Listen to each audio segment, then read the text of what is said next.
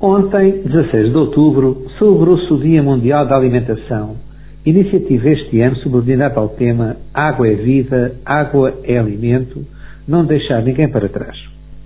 Oportunidade para repensarmos a forma como gerimos um recurso finito em degradação e sobreexplorado por setores como a agricultura e a indústria.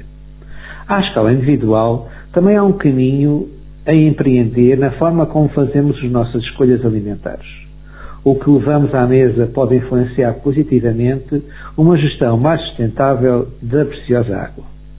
Mas ao falar de alimentação, veio ao de cima o que se passa no mundo com as condições climatéricas e as guerras que neste momento correm. O mediatismo levou a que neste momento só se fale da Palestina e Israel e que se tenha relegado para segundo plano todas as outras, incluindo a agressão russa à Ucrânia. As agressões são sempre condenáveis quer sejam entre Estados, religiões, pessoas ou contra o ambiente, porque toda a humanidade sofre. Sobre a água, é inquestionável o seu caráter essencial à vida na Terra.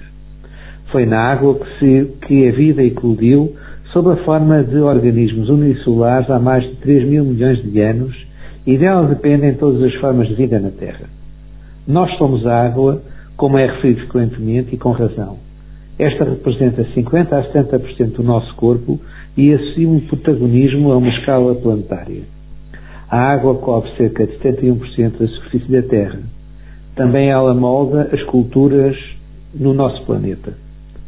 Face à infinidade de mares e oceanos, poderíamos julgar que a água, aquela que providencia vida aos seres humanos, é um bem inesgotável. Hoje sabemos que tal não é.